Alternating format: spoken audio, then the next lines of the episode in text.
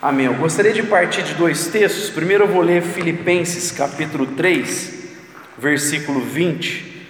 Filipenses capítulo 3, verso 20 diz assim: Mas a nossa pátria está nos céus, de onde esperamos o Salvador, o Senhor Jesus Cristo. A nossa pátria está nos céus, de onde esperamos nosso Salvador, Senhor Jesus Cristo.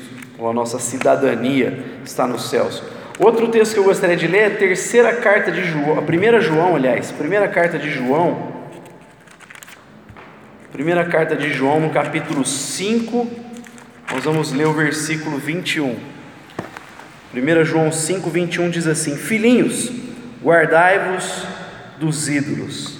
Filhinhos, guardai-vos dos ídolos. Então, no primeiro, Paulo fala lá em Filipenses 3,20: a nossa cidadania é celestial é de onde nós estamos aguardando o Salvador Jesus Cristo, ou seja, de lá que vem a nossa salvação. A nossa pátria é celestial, os valores são celestiais. E 1 João 5,21 ele fala assim: Filhinhos, guardem-se dos ídolos, cuidado com a idolatria. Na nossa última reflexão, nós falamos aqui que sobre a abrangência do reino de Deus, né? que não existe área da vida que o reino de Deus não tem alguma coisa a dizer. Não existe uma área da vida que Jesus Cristo não reivindique que Ele é Senhor. É como aquela citação do reformado holandês, o Abraham Kuyper, porque ele fala assim: não há um centímetro quadrado da existência que Jesus Cristo não proclame é meu, me pertence. Então, quando a gente se depara com essa citação do Kuyper e com o texto, com a reflexão que nós fizemos na semana passada, onde a gente viu que a situação da transfiguração mostra que o reino de Deus toca em tudo, toca é, na geografia, ele tem que se manifestar na história, ele toca na cultura, as roupas de Jesus, na fisionomia, o seu rosto ficou resplandecente, na natureza. Então a gente vê que não tem nenhuma área que a glória de Deus não possa se manifestar, e aliás, deve ser alvo da redenção. A redenção vai tocar todas essas coisas. E quando a gente vê isso, essa informação bíblica da redenção total, plena, é, Cai por terra aquelas falácias de cristão não se envolve com a política, ou política, religião e futebol. Não se discute, né? Que é o que o povo costuma falar. No entanto, a gente sabe que isso é uma falácia, né? Isso é uma falácia porque quando a gente não se envolve com essas coisas, não se compromete com a questão política, a gente vai permitindo que outros assumam poder, e é por isso que o histórico do nosso país são de pessoas corruptas que impõem sobre o povo é, burocracias, uma série de impostos que dificultam o desenvolvimento da vida da nação, das pessoas, ao invés de fazerem políticas que beneficiem o povo, que tragam prosperidade para a nação. Mas por que, que isso aconteceu? Porque a gente deu corda para esse tipo de é, frase clichê, não se discute política. Ora, se discute sim, e como cristãos a gente precisa saber a melhor forma de se envolver e se engajar com a política, já que a gente viu que Cristo, Ele é Senhor de tudo, inclusive dessa área a gente precisa estar respaldado na revelação para a gente exercer a nossa cidadania, o nosso exercício político. Mas por outro lado, a gente viu também, algumas vezes aqui que eu trouxe no nosso púlpito, que não existe neutralidade religiosa, né? Não existe pessoa que seja a religiosa, que ela não tenha uma religião, por mais que não seja uma religião oficial, todo ser humano é religioso, isso é o que a Bíblia define. Paulo fala: ou a gente se curva a Deus, ou a gente cai na idolatria, que é o que João está falando, inclusive, para os cristãos se reguardarem, se resguardarem. É, por quê? Porque quando a gente interpreta o mundo, a gente sempre vai partir de alguma coisa de algum elemento de alguma pessoa que a gente considera, consciente disso ou não, como autoexistente, como uma espécie de divindade.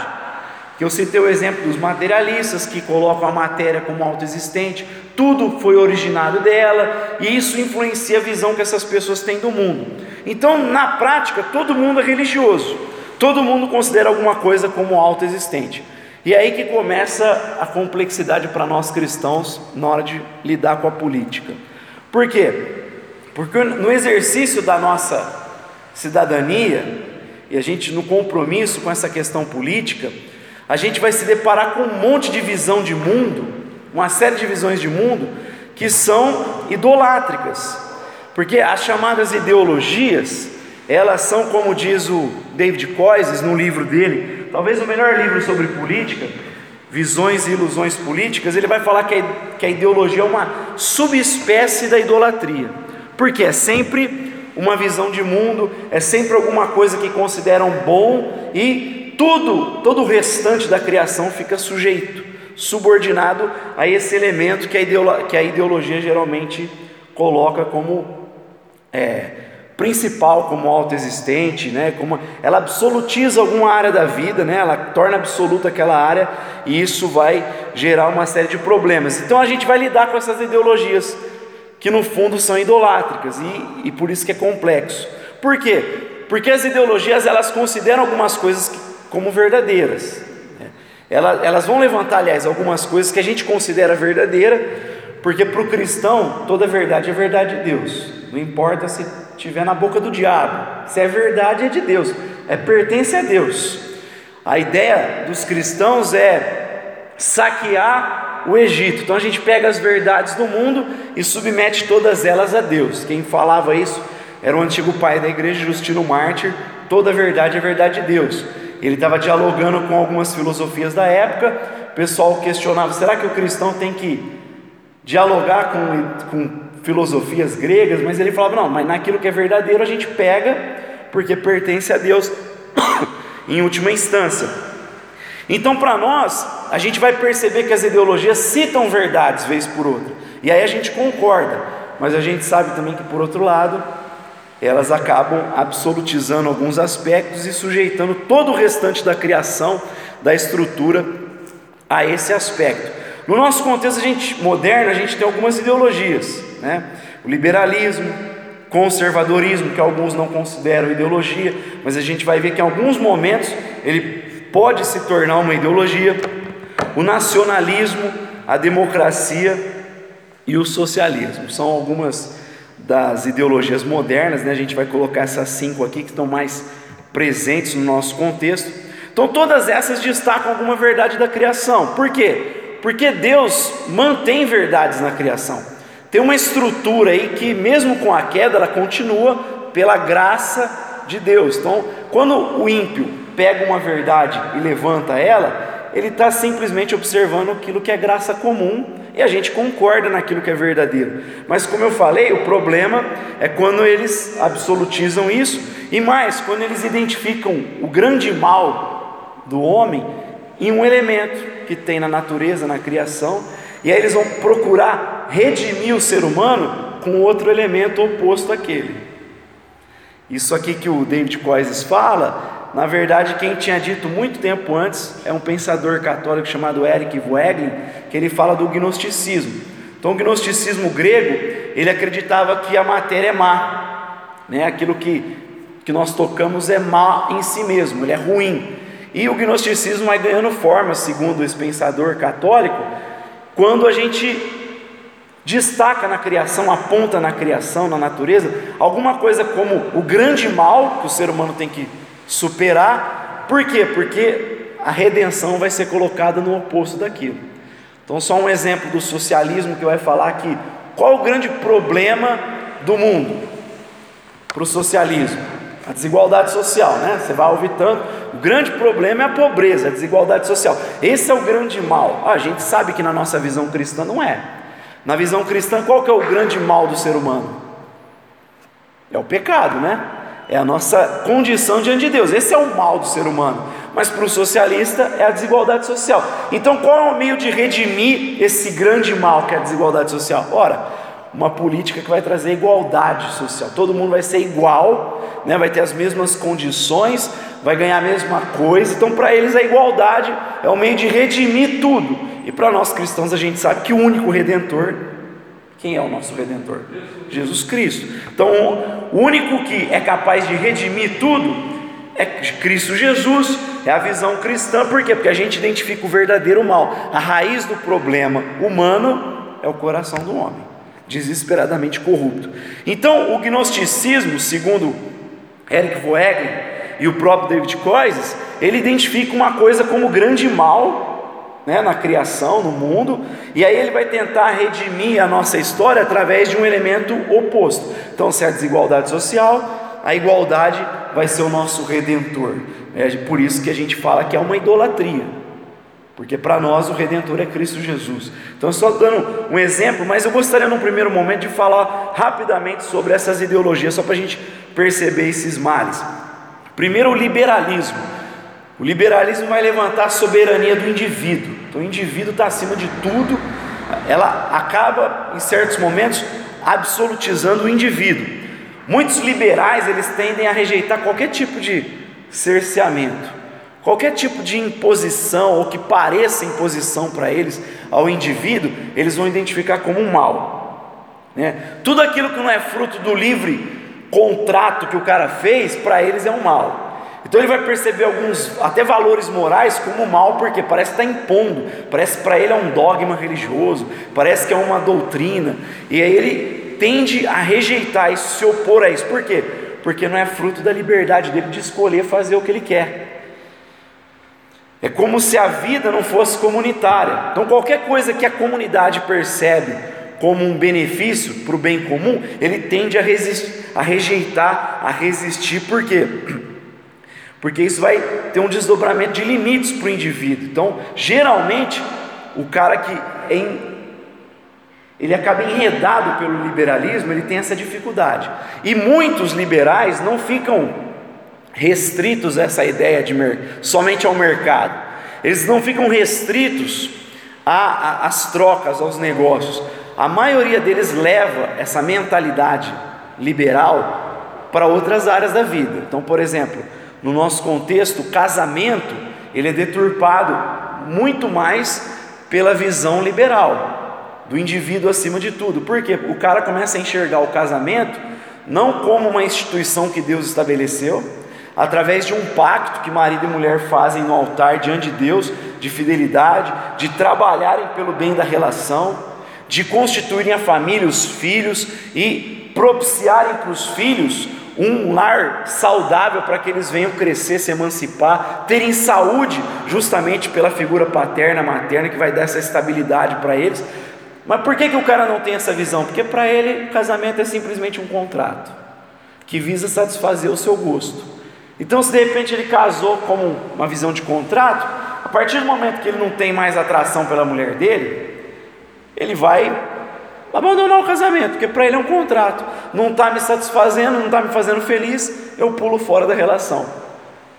É o, o grande inimigo do casamento hoje, mais do que o socialismo, é essa visão liberal, individualista. Então, dificilmente alguém não leva essa visão para outras esferas, não fica restrita à questão econômica de mercado. Geralmente, o liberal ele vai levar para a esfera do casamento, da família, por isso que existem muitos pais abandonando famílias, que não cumprem os papéis dele com os filhos, porque para ele, ele está preocupado com a felicidade individual, com a felicidade dele. É um problema do liberalismo. Ele não reconhece limites, ele não reconhece é, leis, ele não reconhece fatores morais, ele não quer reconhecer isso.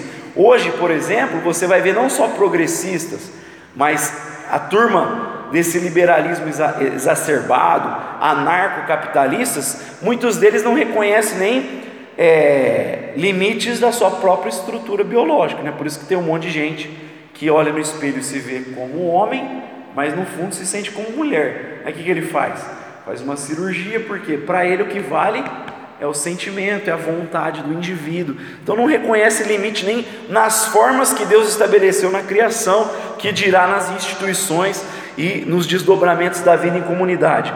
Outro, outra ideologia, pode-se considerar uma ideologia dependendo do rumo, é o conservadorismo. A maioria dos cristãos se identificam mais com o conservadorismo. O conservadorismo, muitos pensadores não consideram uma ideologia porque não se trata de uma abstração, de uma visão utópica. Geralmente o conservador ele quer manter coisas que se perpetuaram ao longo da história, que se fizeram valer ao longo da história. Então, assim, eles olham para trás, ó, isso aqui deu certo. Por que, que a gente vai jogar isso aqui tudo fora se até hoje a coisa aconteceu dessa forma, deu certo?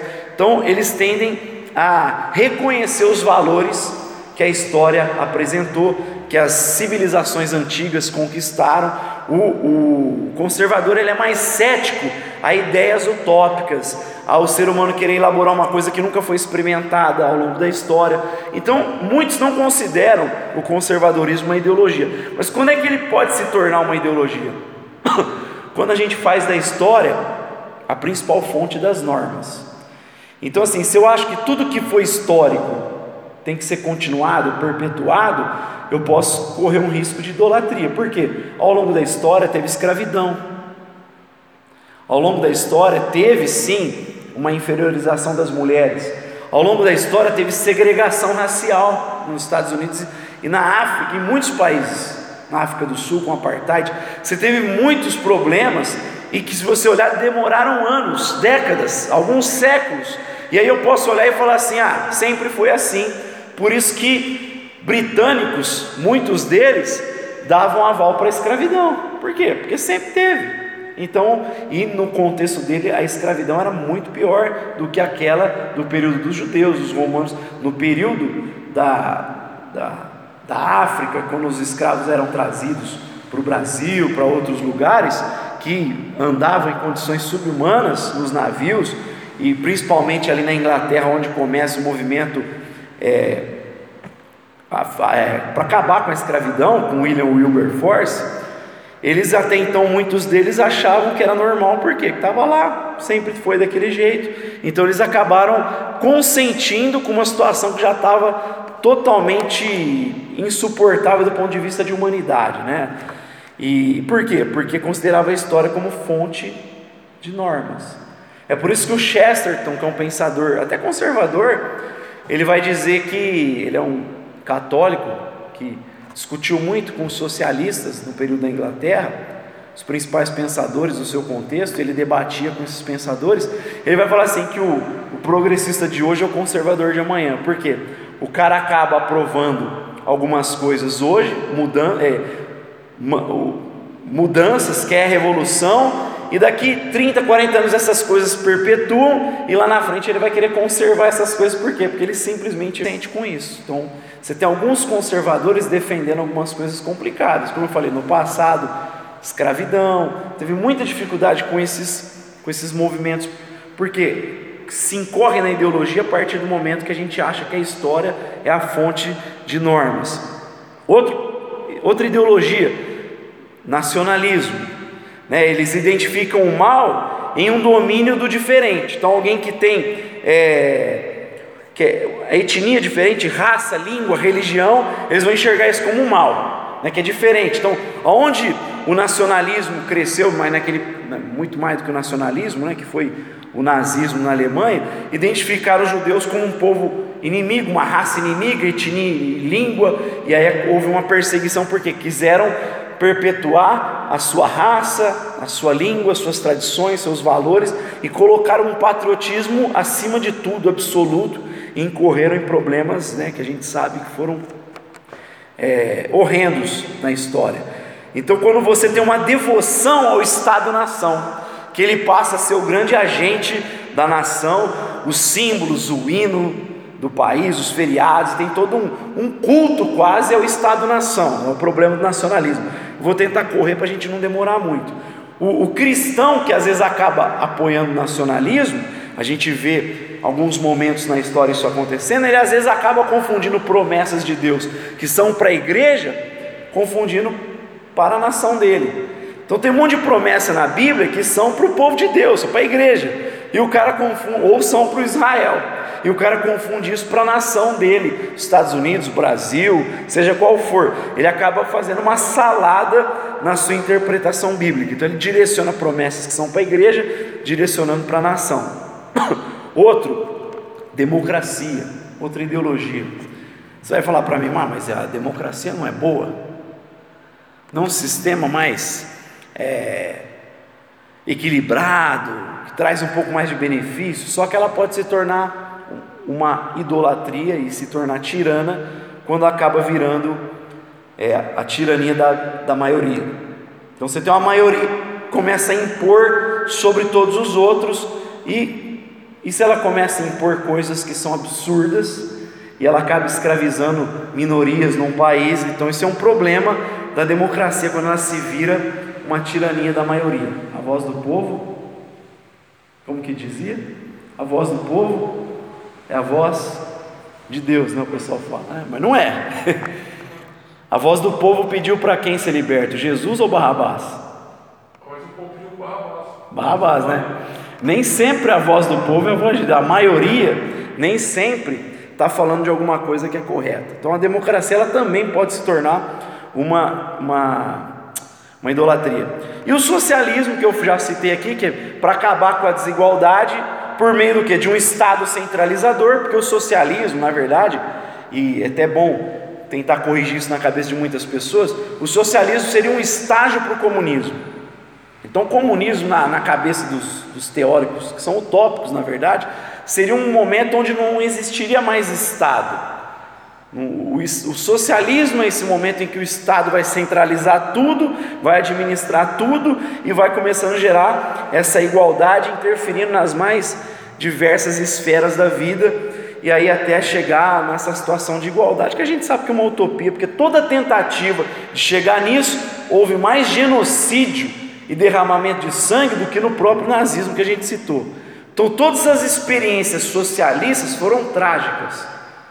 China, Rússia, você pega país da África, sempre foram uma tragédia. Você pega aqui perto de nós, né? pega a Venezuela, aqui tem alguém querendo correr para a Venezuela? Ou tem gente saindo da Venezuela?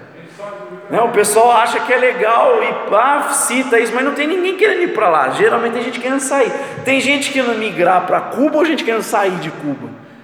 Você não vê ninguém dos Estados Unidos, por exemplo, que é um país que sempre pregou a liberdade econômica e mais liberdade, não interferência do Estado, eles têm uma série de medidas de pesos e contrapesos para gerar uma certa equidade na nação. Você não tem ninguém querendo fugir dos Estados Unidos falar, ah, eu vou sair daqui, eu vou viver no paraíso de Cuba. Ninguém faz isso. Só que você vê um monte de cubano querendo ir para os Estados Unidos. É o socialismo que acaba querendo gerar um Estado centralizador que interfere em tudo para ver se acaba com a desigualdade, porque o grande mal é a desigualdade social. É uma visão simplesmente do homem como um ser econômico, é, é, é o grande mal da visão socialista.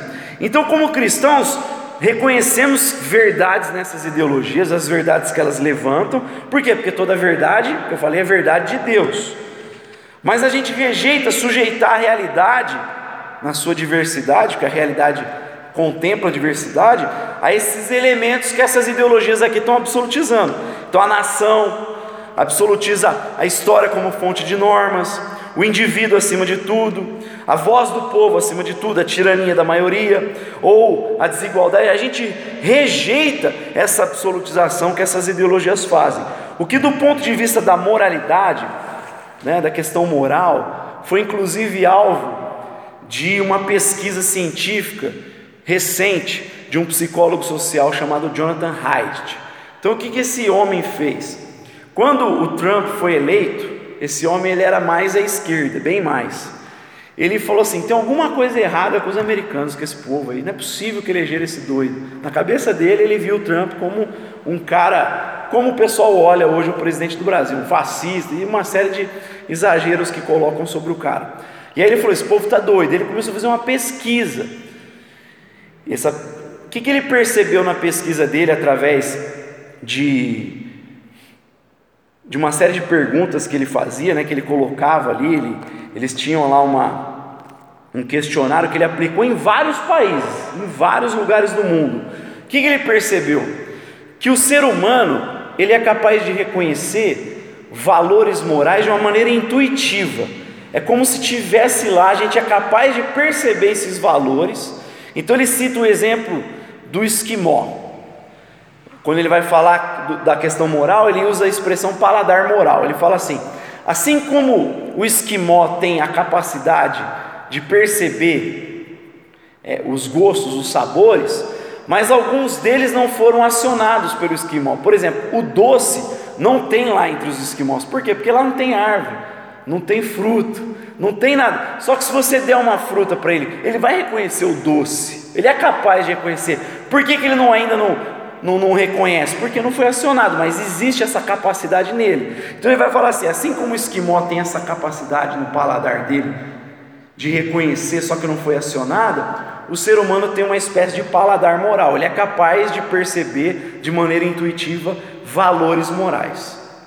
Só que nem todos eles foram acionados no sujeito, porque depende da maneira como as culturas configuram esses valores morais e depende também como as ideologias, dependendo do espectro que você esteja na política, trabalham esses valores. Ele percebeu que muitas pessoas que respondiam um questionário, elas percebiam os valores, elas captavam os valores de maneira intuitiva, só que elas reprimiam esses valores para fazer valer a sua ideologia. Então ele cita seis valores morais, ele coloca como uma espécie de binômio. Então, primeiro, cuidado é melhor do que você gerar o dano nas pessoas. A empatia, você ter cuidado pelas pessoas, cuidar das pessoas, ajudar as pessoas, é um valor que todas as culturas possuem. Todo ser humano tem esse valor intuitivo que é bom você cuidar. É melhor cuidar do que você causar dano para a pessoa, né? Então é melhor você pegar uma pessoa que está na rua, como o samaritano fez, e acolher, do que você ir lá e fazer como os assaltantes fizeram, né? Bater e espancar ele. Toda cultura reconhece que é melhor cuidar do que você ser o assaltante que bateu nele. Isso é óbvio. Está lá de maneira intuitiva. Segundo valor, equidade é melhor do que injustiça. Então é melhor um Estado que traga justiça, que ele puna quem faz o mal, que ele trabalhe para o benefício de quem está agindo corretamente, certamente que é o que Paulo fala lá em Romanos 13. Então é melhor um, um estado que traga equidade e que o ser humano tenha esses valores de equidade, de justiça, de mérito, de você reconhecer as pessoas boas e saber é, abominar aquilo que é ruim. É, você prefere que tenha um ambiente de equidade do que de injustiça? Ou você prefere um ambiente de injustiça? Ninguém, nenhuma cultura prefere isso. Outro valor Lealdade é melhor que trapaça. Você prefere que as pessoas sejam leais a você. Você não espera que um amigo seja leal a você. Não é um valor que o teu amigo seja leal a você. Você faz uma confissão para ele, você espera que ele seja leal. Ou você prefere que ele te tra trapaceie? Você prefere lealdade nos negócios ou que tenha trapaça nos negócios? Todo mundo prefere lealdade. Quarto, liberdade é melhor que tirania. É melhor ter liberdade para fazer as coisas do que ter um ditador, ou não? Você prefere a tirania ou prefere a liberdade? Liberdade. Quinto valor, autoridade e rebeldia. Tem que ter uma autoridade, em todo contexto tem autoridade. Não sei quem assiste o programa do Masterchef, que é um dos que eu mais gosto na televisão. Você pode ver que quando existem as provas de grupo, geralmente as, as, as equipes vão mal e até semana passada aconteceu isso, porque não tem um líder, não tem uma autoridade, alguém que ajude a coisa, a organizar a coisa, e não é no sentido tirando, é no sentido de fazer cada um desenvolver o seu papel, mas fazendo aquela cobrança saudável, chamando a responsabilidade para si. Todo mundo reconhece que a autoridade é boa, desde que ela não seja um autoritarismo, mas a autoridade é melhor do que a anarquia, né? Cada um fazendo o que bem entende, como fala o livro de Juízes que naquele tempo cada um fazia, seguia a própria cabeça, né? Cada um fazia o que bem lhe, lhe aprazia. Então, assim, é melhor a autoridade do que a rebeldia. Até no mundo animal, a gente vai perceber que existe um líder ali, que existe, né? Na, na matilha você tem lá o principal, você tem é, o. Como que chama os lobos? O, o líder ali, o macho alfa, né? Então sempre tem, até no ambiente animal, no mundo animal, você tem o reconhecimento da autoridade. É melhor a autoridade do que a rebeldia, do que a anarquia. E sexto, a santidade melhor do que a profanação. Você viver em é, é, países, culturas que vivem uma depravação moral, sem senso religioso algum, de santidade, geralmente as pessoas tenham resistência a isso, todas as culturas. Agora, a questão é como se organiza, e como eu falei, ele percebeu, quando ele fez, aplicou o questionário, que dependendo da posição no espectro político, as pessoas reprimiam alguns valores para fazer valer a ideologia. Então, uma das perguntas que ele fazia no questionário dele é a seguinte: imagina lá que um homem criou uma galinha, criou a galinha lá na casa dele, e aí ele pegou e coabitou com a galinha. teve relações com a galinha. E depois ele matou a galinha e comeu. Você entendeu? É exatamente isso, que nojo.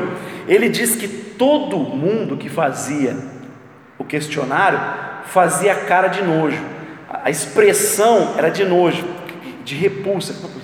Os conservadores falavam assim: pô, isso é nojento, isso é errado. Eu não sei nem te justificar, mas é errado, é nojento. Mas o progressista, para dar um exemplo, ele fazia expressão de nojo, ou o liberal, né, o cara que é o indivíduo acima de tudo, ele fazia expressão de nojo, só que ele reprimia esse instinto moral que ele tinha para fazer valer a ideologia. Ele falou: não, mas por mais que ele sinta nojo, ele fala, mas a galinha do cara ele faz o que ele quiser. Ele é dono dela, ele faz o que ele bem entende. Ele é livre para fazer o que ele quer. Ele presta atenção, ele sente, ele tem a intuição que aquilo é errado, ele faz expressão de nojo, cara de nojo, fica evidente que ele intuiu aquilo, aquele valor moral, só que ele reprime aquele valor para fazer valer a sua ideologia. Mas a galinha dele, ele faz o que bem entender. Então é isso que ele começou a perceber. Quanto mais à esquerda do espectro político, mais o cara ia sufocando valores como santidade, profanação, autoridade, rebeldia, liberdade, tirania, lealdade, trapaça. Ele ficava um pouquinho com a equidade e mais com cuidado melhor do que dano. Então valia um ou dois valores para quem está no extremo esquerda. Agora, quem estava no extremo da direita, direita radical, conservadorismo radical, essas pessoas tinham também a suprimir alguns valores. E aí a gente tem que ser honesto e dizer que esse, esse questionário foi aplicado também no Brasil, num segundo momento, entre bolsonaristas mais extremados.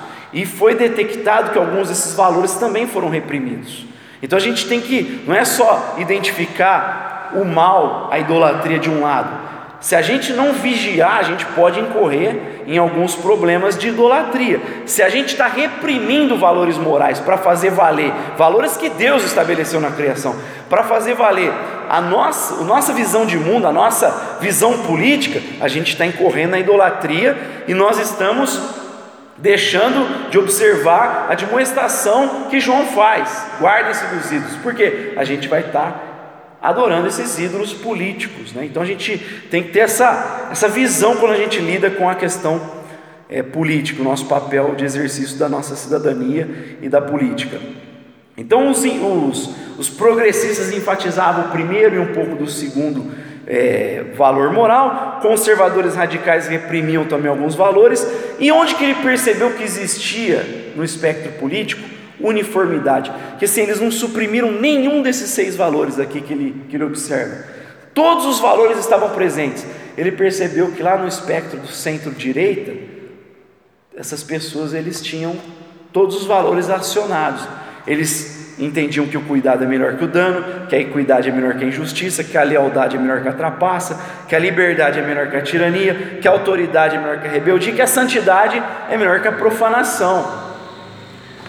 No espectro centro-direita, ele percebeu que nenhum desses valores era sufocado. Então, assim, faz sentido sim dizer que ah, o cristão pode votar em qualquer um, pode ser de qualquer, pode ser de esquerda, pode ser de direita, depende. Se você está sufocando, suprimindo valores morais que Deus estabeleceu para fazer valer, aí você está comprometendo e faz diferença sim ser, ser direita ou de esquerda. Não é bem assim não, então depende cristão pode ser de esquerda? Depende. Se você está suprimindo valores, você está completamente equivocado quanto cristãos. Hoje o que mais se vê, aliás, não sei se o que mais se vê, mas se vê com muita frequência, hoje mesmo eu vi na rede social, pastores relativizando a questão do casamento, que é uma questão de fundamento moral, são favoráveis ao casamento gay. Pastores, pastores, evangélicos, Aí você vê o cara é, relativizando a questão de autoridade, e uma série de outras coisas de autoridade. Por quê? Porque comprometeram sua visão do Evangelho para fazer valer a sua ideologia, no caso desses que eu citei, progressista. Então faz diferença sim o nosso posicionamento enquanto cristão, se a gente estiver comprometendo valores morais. Só para fazer uma, um parênteses aqui, que o autor fala, ele não é cristão, Jonathan Haidt, ele falou que depois desse, desse, dessa pesquisa, desse questionário que ele aplicou no mundo, tem caráter científico. Ele é um psicólogo social bem famoso nos Estados Unidos. Ele, ele saiu do extremo esquerdo, ele era mais à esquerda, ele caminhou mais para o centro, porque ele percebeu que não tinha nada de errado com a turma que estava votando lá no Trump, que ele achou que estavam malucos. Ele percebeu que tinha alguma coisa errada, era com os progressistas e com ele, naquele período que ele aplicou o questionário. Então ele até mudou um pouco sua, sua visão da política, mesmo não sendo cristão. E aí ele fala que ele começou a entender, quando ele, essa questão que eu falei da, da galinha, sabe? Ele falou que ele começou a perceber é, o livro de Levítico porque uma das, da, uma das perguntas que ele fazia também, quando ele, aliás, uma das observações que ele fez quando ele fazia essa pergunta é que as pessoas tinham vontade de lavar a mão. Então, quando você falava de alguma coisa como a questão da galinha, a pessoa ficava com nojo e tinha vontade de lavar a mão, sentia vontade de lavar a mão. E ele falou que começou a perceber, é, entender um pouco mais do livro de Levítico, quando fala das lavagens cerimoniais, de purificação, lembra? Tem um monte de instrução de purificação que tem a ver com lavagem mesmo, lavar os utensílios e o cara se banhar, ele começou a entender a associação daquilo com a santidade. Fala que coisa curiosa. Então tá vendo quando a sua mãe manda você arrumar o quarto, tem fundamento aí também. a, a, a vida em ordem, organizada, ela reflete também um pouco disso. Como eu falei aqui do corpo, né? Que a gente pode perceber graça comum quando Platão falava que o físico, né? A gente tem um, um, um físico que é cuidado, que a gente é, preza pela saúde, zela pela saúde, ela, ele tinha que ser um reflexo da interioridade em ordem, né, da moralidade do sujeito em ordem, e isso refletia também no físico, na fisionomia dele. Então, assim, a gente viu a moralidade política aqui, né? Que dependendo do, do espectro, do, da posição que você esteja no espectro, se você estiver sufocando valores morais, você está comprometendo a sua visão cristã. Em terceiro, eu queria falar da gente reconhecer as esferas de soberania, que essa é a visão que os reformadores têm, especialmente os reformadores holandeses. Eles citavam o princípio da soberania das esferas. Lembra da quando a reforma protestante surgiu? Quem que mandava no mundo? Qual que era a instituição que todo mundo olhava e falou a verdade, ponto? A Igreja Católica, né? Ela que determinava. Então tudo ficava sujeito à igreja. Por isso que muitos cientistas foram perseguidos, por quê? Porque estavam sujeitos à igreja. A arte era sujeita à igreja, tudo era sujeito à igreja. A gente reclama das coisas estarem sujeitas ao Estado, ele interferir em vários fatores. Mas naquele período a igreja, tudo estava subordinado à igreja, claro que não dá para comparar, porque não é a mesma proporção do que acontece com estados totalitários. Mas quando os reformadores fizeram, é, romperam, né, acabaram rompendo, não era só uma, uma reforma teológica, mas geral. E uma das coisas que eles diziam é assim: a área da arte, da educação, da ciência, todas as outras áreas não tem que estar sujeita à igreja, tem que estar sujeita a Deus. Só que elas têm o próprio princípio nelas estabelecido por Deus. Então todo mundo está sujeito a Deus, não à igreja, nem ao Estado. Cada um tem a sua área de atuação e uma função que o próprio Deus estabeleceu. Então a educação tem um princípio, a ciência tem um princípio, a arte tem um princípio que o próprio Deus colocou. E o Estado não pode determinar o que é educação, o que é igreja, o que é outra. Nem a igreja pode fazer isso. Então eles tiraram da tutela da igreja e colocaram esferas de soberania. Mas quem vai trabalhar isso melhor são os reformadores holandeses, como Van Prinster, depois Abraham Kuyper, que é o um, homem extraordinário no campo de atuação dele, teólogo, pastor, foi senador lá na Holanda, é educador, professor, abriu uma universidade lá em Amsterdã. Eles, e depois dele, quem elaborou e sistematizou foi Herman Doivert. Então, cada esfera da vida é soberana, tem a sua própria função guia, nenhuma esfera pode anular a função guia de outra. Embora, quando necessário, pode sofrer uma pequena intervenção, para essa voltar a cumprir o seu papel. Só para dar um exemplo, uma família, ela tem a sua função guia. O Estado não tem que se intrometer e determinar o que é família. Só que vamos imaginar que naquela família está tendo abuso. Então, um padrasto está abusando de um enteado. O, o Estado tem que interferir ali, óbvio, tem que punir, mas para quê? Só por um tempo para que essa família volte a se desenvolver e siga aí a própria função que ela tem estabelecida pelo Criador. Então tem que ser pontuais, mas não determinar o que é família. O Estado não pode fazer isso. Só para dar um exemplo de quando essas interferências podem ocorrer, mas elas são pontuais. Porque para os reformadores, cada área tem a sua própria maneira de acontecer e foi uma função que o próprio Deus colocou. Nem a igreja nem o Estado podem ser centralizadores. Aqui a gente aprende a importância da pluralidade no equilíbrio da vida, né? A gente precisa de pluralidade. Então, você olha para a sociedade, para um país, você não tem só Estado, governo e indivíduo, você tem um monte de coisa. No Brasil, a gente aprendeu a ser é, paternalista, a gente acha que o Estado tem que resolver o nosso problema. Nos Estados Unidos, isso é mais difícil de acontecer, porque eles têm uma sociedade civil forte. Então, ela não é contemplada só de Estado e indivíduo, você tem igrejas, associações, clubes, sindicatos, você tem um monte de estrutura, instituições e associações, por quê? Que são fortes. Então você tem grupos lutando por algumas coisas na sociedade. Essa sociedade é mais forte a ponto de reivindicar algumas coisas quando o Estado ele começa a ficar tirânico, quando ele começa a ultrapassar os limites. Então você tem instituições e uma sociedade civil forte para combater. Por quê? Você imagina se não tivesse instituições? se tivesse indivíduos soltos, né, isolados uns dos outros, e o Estado, você não tem como brigar com o Estado. Como que você vai brigar com o Estado? Com toda a estrutura que o Estado tem, se você só tem indivíduos do outro lado. Então, uma pesquisadora estudiosa é, da, dos regimes totalitários é Hannah Arendt, e ela fala dos estados totalitários. Então, um dos problemas para ela é o enfraquecimento de instituições, de organizações, por quê? Porque não tem ninguém para se colocar entre o indivíduo e o Estado.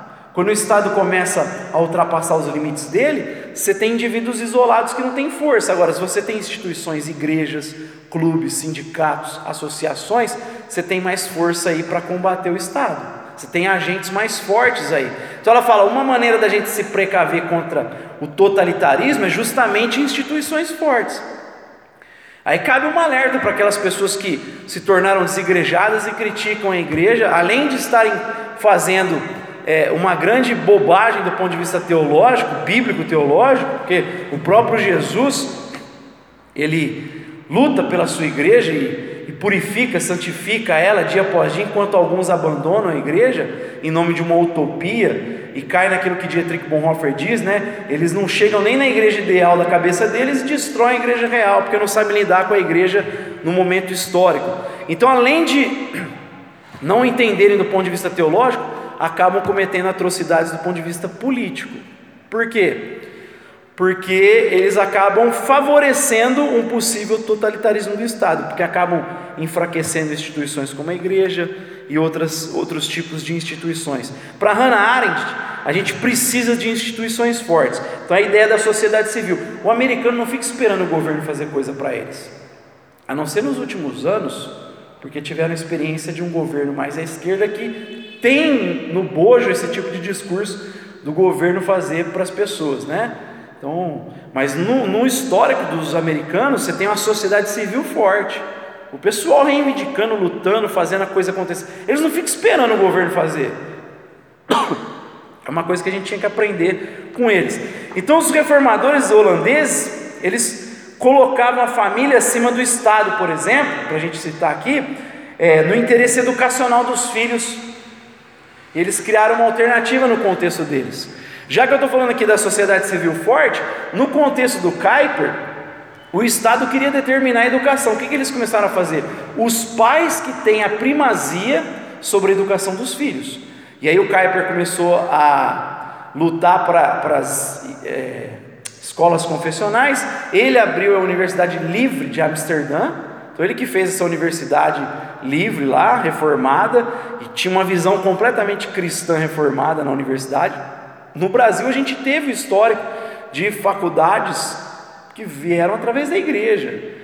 Então, você tem várias escolas cristãs católicas reformadas por, por essa visão de não ficar refém do Estado, é, cuidar da educação do povo. Não. E outros, outras formas recentes é o homeschooling, né? Especialmente por conta da pandemia, que o Estado estava proibindo as crianças de, de terem aula, e por conta de toda a doutrinação, essa discussão da doutrinação, a gente luta para ter a possibilidade do homeschooling para quem quiser assim o fazer, além das escolas confessionais. Então lá eles criaram essa alternativa, não ficaram refém do Estado. É isso que é uma sociedade civil forte. E aí eu só gostaria de lembrar da função guia do Estado, Paulo vai dizer. Se quiser, eu vou, vou abrir em Romanos 13, que é o texto que Paulo fala.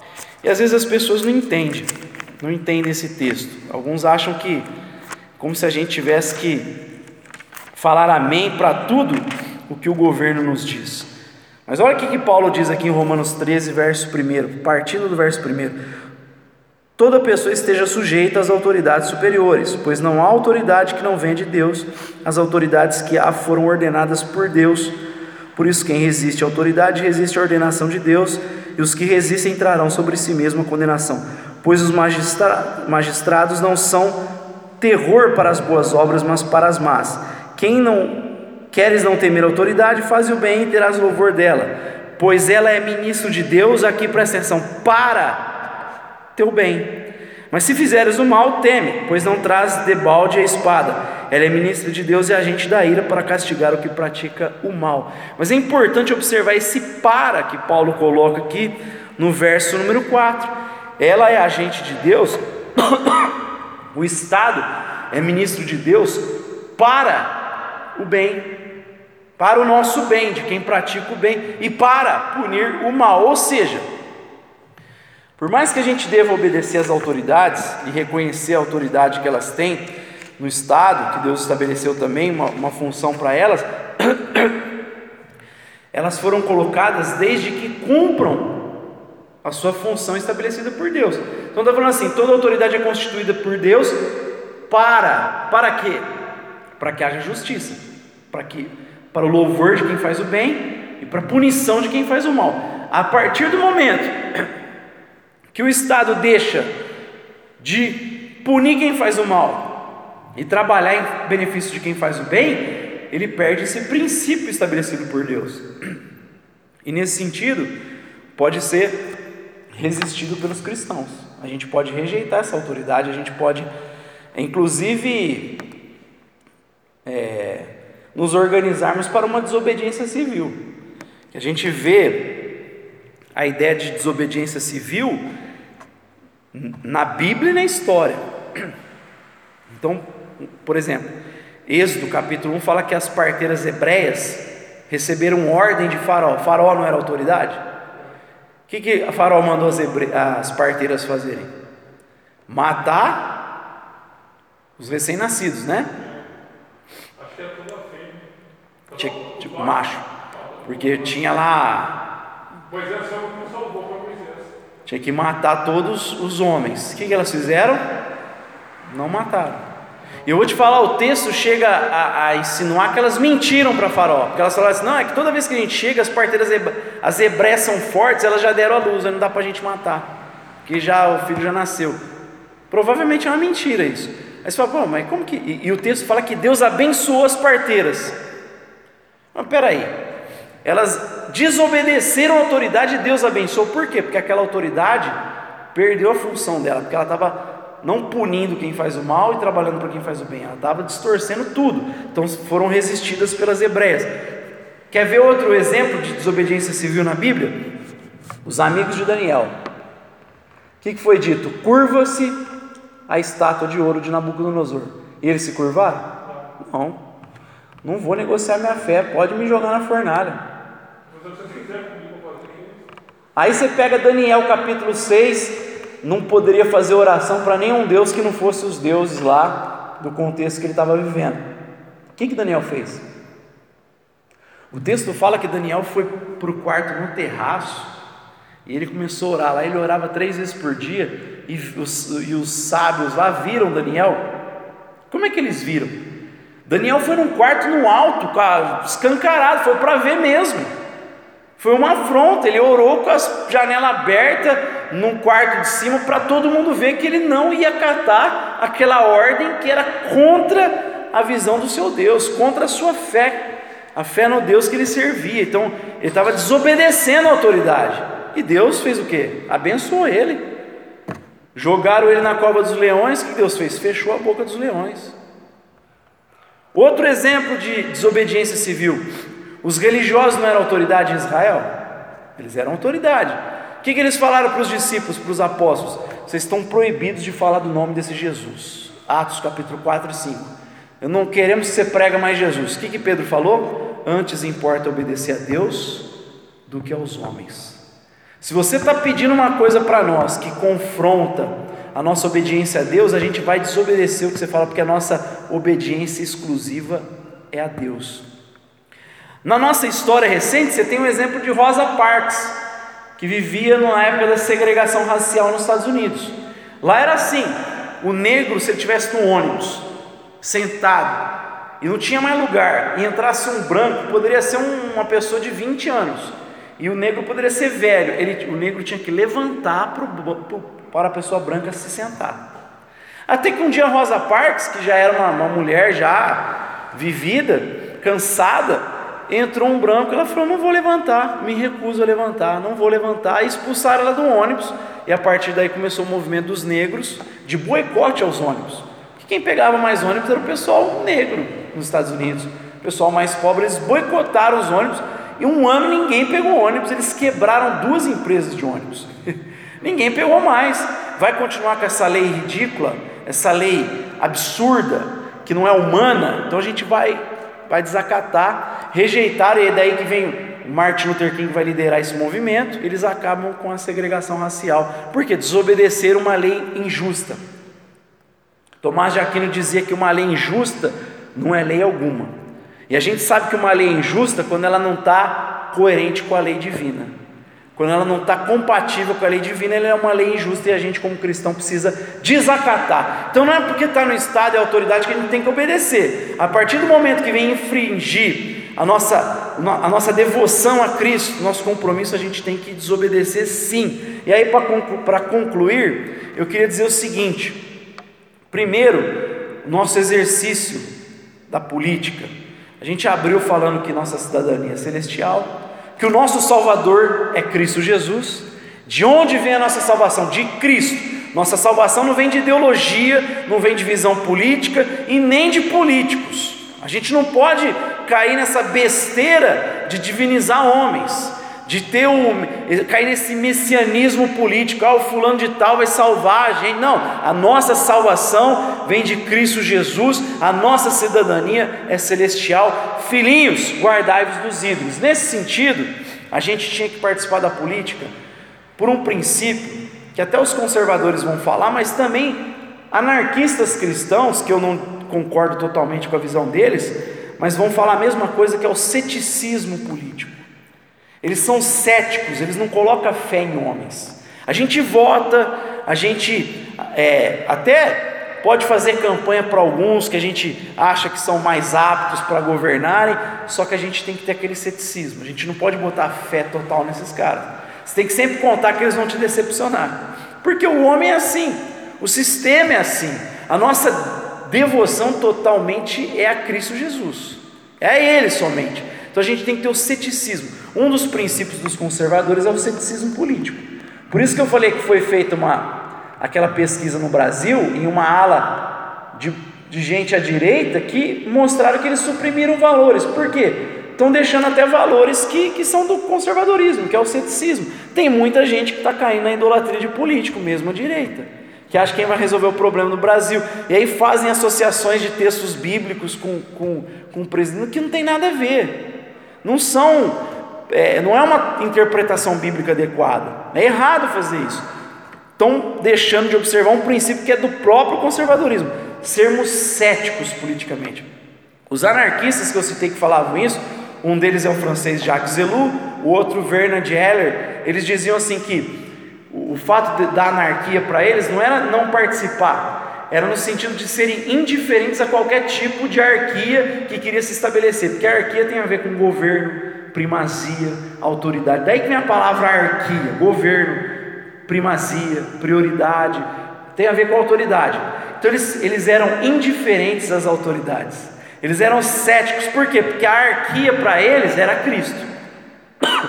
Cristo é o governo, governante máximo. Então, para eles, a arquia é Cristo Jesus, e eles não tinham que se de, é, terem devoção a outras arquias. Então, eles estão certos nesse ponto, estão corretos. A gente, como cristão, precisa ser cético, por quê? Guardem-se dos ídolos. Por quê? Porque a salvação vem de Cristo Jesus, não de político, não de ideologia. O ensino bíblico, a gente tem que pensar o seguinte: ele não muda. Existe um princípio bíblico cristão que a gente viu algumas coisas aqui, ele não muda. Que, que muda? A sociedade muda. A sociedade muda. Às vezes você está aqui defendendo valores, como hoje em dia, eles estão relativizando valores morais, conceitos milenares, e aí a gente acaba sendo visto pela sociedade como estando à direita. Por quê? Porque a sociedade foi para a esquerda. Sociedade não. Eu diria a mídia, os artistas, jornalistas. Então eles foram para a esquerda e parece que a gente é de direita, os religiosos, né? Mas algumas vezes você vai defender valores bíblicos que a sociedade vai estar muito à direita e vai falar: nossa, mas está parecendo de esquerda esse discurso seu. E na verdade não é. Você não está defendendo o Estado, nada, você está defendendo algumas coisas como cuidado do próximo, a ajuda, a filantropia, numa outra perspectiva, mas às vezes você pode ser rotulado de esquerda porque é a sociedade que mudou, não você. A gente permanece fiel, agarrado na Bíblia. O que a gente não pode fazer é nos comprometer com os valores que eu falei domingo, da Babilônia, né? A gente, em relação à Babilônia e aos valores desse mundo, meu irmão, a gente tem que ser infiel. Seja infiel. Seja infiel a, a, a, ideologias, não precisa ser fiel a isso, nem tem que ser. A gente é fiel a Cristo Jesus, amém? Tem uma palavra de oração para a gente encerrar esse momento.